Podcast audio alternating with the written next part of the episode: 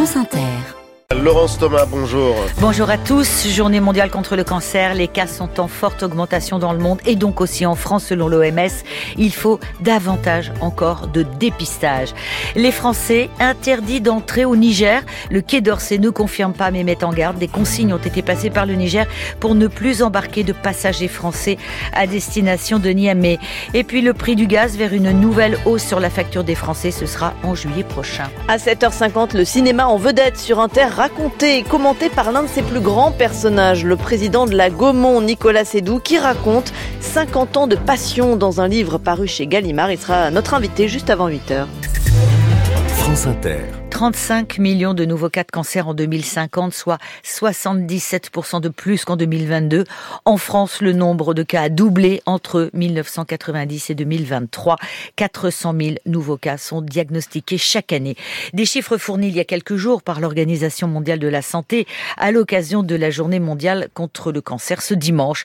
Et si la France est à la pointe de la recherche sur le cancer, notre pays pêche sur le dépistage. Améliorer la détection des cancers, notamment du sein, colorectal et du cancer de l'utérus, c'est une priorité pour l'Institut national du cancer et l'assurance maladie. Victor Dolande. Trois programmes nationaux de dépistage existent pour les cancers du sein, du col de l'utérus et le cancer colorectal. Sauf que la participation reste insuffisante. Moins d'une femme de 50 à 74 ans sur deux réalise sa mammographie de contrôle tous les deux ans et la tendance est à la baisse ces dernières années. Des chiffres aussi insuffisants pour le dépistage du cancer colorectal.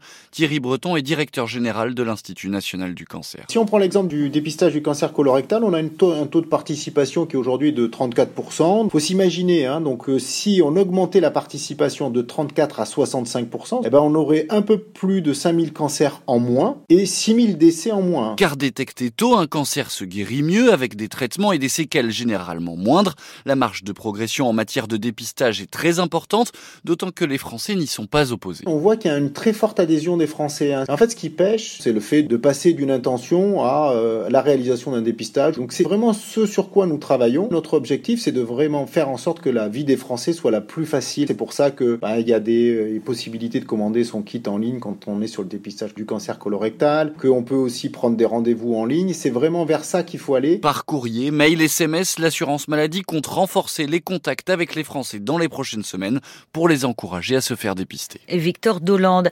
Les suites de l'attaque au couteau hier matin, gare de Lyon à Paris, un homme de 32 ans a blessé trois personnes, dont une grièvement. La garde à vue du suspect a été levée à cause de son état mental. Il a été pris en charge par l'infirmerie psychiatrique de la préfecture de police. Coup de tonnerre au Sénégal, le président Macky Sall annonce le report de la présidentielle prévue le 25 février. Une décision sans précédent prise dans un contexte de profonde crise politique. Le président Macky Sall affirme que le Sénégal ne pouvait se permettre une nouvelle crise après des troubles meurtriers en juin dernier notamment. Il annonce un dialogue national ouvert afin de réunir les conditions d'une élection libre, transparente et inclusive. L'opposant sénégalais Khalifa Sall, un des principaux candidats annoncés à la présidentielle, appelle tout le pays à se lever contre le report de l'élection.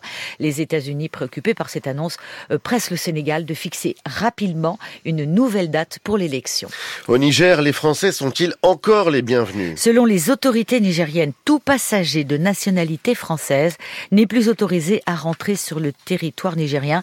Par conséquent, ces derniers ne sont plus acceptés sur les vols à destination de Niamey. Le Quai d'Orsay affri- le Quai d'Orsay affirme n'avoir reçu aucune communication officielle des autorités nigériennes. Le point avec Omar Waman. Ces derniers jours, plusieurs Français ont été refoulés à leur arrivée à l'aéroport de Niamey alors qu'ils disposaient de documents en règle. Au moins cinq personnes sont concernées selon Radio France Internationale, parmi lesquelles Jean-Noël Gentil, représentant du PAM, le Programme alimentaire mondial. Jean-Noël Gentil était pourtant muni d'un passeport diplomatique des Nations Unies. Par ailleurs, plusieurs compagnies aériennes ont décidé de ne plus embarquer de passagers français sur cette destination. C'est le cas notamment de la Royal Air Maroc, qui demande désormais une autorisation spéciale des autorités nigériennes. À ce stade, la junte au pouvoir n'a pas communiqué sur ces cas qui inquiètent la petite communauté de Français vivant dans ce pays de l'Afrique de l'Ouest. Près de 200, dont de très nombreux binationaux. Quant à la France, elle a indiqué n'avoir reçu aucune communication officielle des autorités de Niamey sur une supposée interdiction d'entrée au Niger faite exclusivement aux ressortissants français.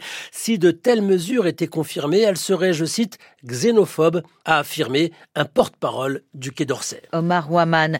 Le plan Ecofito, censé engager une réduction progressive des pesticides et dont le gouvernement a annoncé la mise sur pause jeudi dernier, va être revu d'ici trois semaines.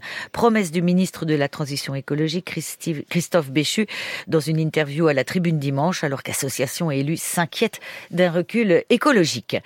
L'EcoScore a du plomb dans l'aile. L'EcoScore euh, a été conçu sur un modèle similaire au Nutri-Score. C'est une note de A à E qui synthétise 15 impacts environnementaux. Le gouvernement planche toujours sur ce classement des aliments du plus écolo au plus polluant. C'était l'une des propositions de la Convention citoyenne pour le climat. Elle devait entrer en vigueur au 1er janvier dernier, mais ça a été repoussé pour des questions de méthodologie. Mathilde Bouquerel. Christophe Girardier est le PDG de Glimpact, une entreprise qui calcule l'impact environnemental des produits selon la même méthode que pourrait appliquer l'écoscore.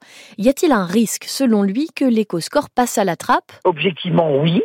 Si on considère que les enjeux de la transition écologique, ce sont des contraintes sur lesquelles il faut faire une pause, mais si c'était le cas, ce serait désespérant. Parce que non, on ne peut pas dire que l'éco-score serait une contrainte supplémentaire. Au contraire, c'est une opportunité supplémentaire pour les producteurs agricoles pour connaître les facteurs explicatifs de leur empreinte et trouver les bons leviers pour réduire leur empreinte et donc valoriser leurs produits. Mais dans la crise actuelle où on dit tout et un peu n'importe quoi, on peut craindre effectivement que les scores euh, en soient une victime. Au ministère de la Transition écologique, pourtant, on relativise. Au début, l'affichage ne sera pas obligatoire, selon un spécialiste du dossier. La mesure rajoutera surtout une charge de travail aux industriels et non aux agriculteurs. Et a priori, il ne s'agira pas d'une note de A à E, comme pour le Nutri-Score, mais plutôt d'un chiffre pour montrer que tous les aliments ont un impact sur l'environnement, plus ou moins fort. La facture de gaz des Français devrait subir en juillet prochain une nouvelle hausse, liée cette fois-ci à une augmentation du tarif des réseaux de distribution. Ce nouveau tarif va représenter un surcoût de 5,5% pour les consommateurs. Alors ces hausses à répétition vont-elles s'arrêter un jour? Réponse de François Carlier de l'association de consommateurs CLCV. Mieux vaut en faire le deuil. C'est-à-dire que bon, le sens de l'histoire, c'est une diminution de la consommation de gaz et sa disparition à terme, logiquement.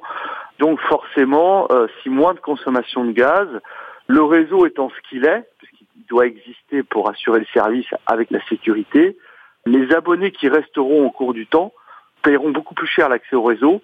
Et ça, effectivement, il faut s'y préparer. C'est-à-dire que si vous êtes encore abonné au gaz dans 20 ans, il n'y en aura plus beaucoup qui seront abonnés au gaz, je pense. Et le prix de l'accès au réseau de gaz sera vraiment, vraiment plus élevé. Donc ça, c'est quand même une tendance auquel il faut se préparer, qui doit être peut-être un peu mieux aussi anticipée par les pouvoirs publics et les acteurs comme les bailleurs sociaux ou les copropriétés. François Carlier de l'association CLCV interrogé par Maxime Deps.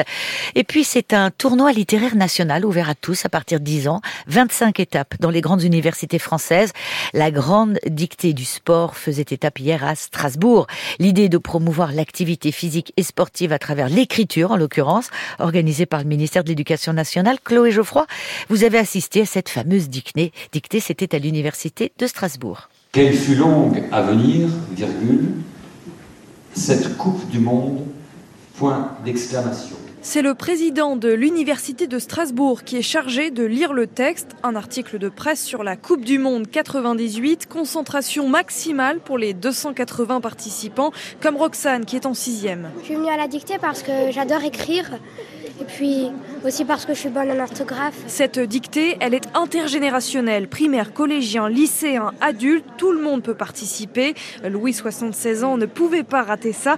Et il aurait aussi aimé amener ses petits-enfants qui ne respectent pas toujours la langue de Molière. Dans les textos qu'ils envoient, il y a des fautes euh, incroyables. C'est du français abrégé, si on peut dire. Je demande aux collégiens, lycéens et adultes d'aller L'accent ou pas sur le ou, sur le a, les mots invariables, il y a toujours des petits obstacles et c'est justement pour les éviter qu'une telle dictée a lieu. Abdelaboudour fait partie de l'organisation. On n'est pas tous faits conditionnés à faire des grandes études, mais on devra se mélanger au monde du travail, peut-être le monde de l'entrepreneuriat. Et pour ça, il faut communiquer, il faut défendre ses idées. Défendre ses idées avec dynamisme, un esprit sain dans un corps sain. D'ailleurs, les gagnants de la dictée de Strasbourg sont repartis avec un sac de sport.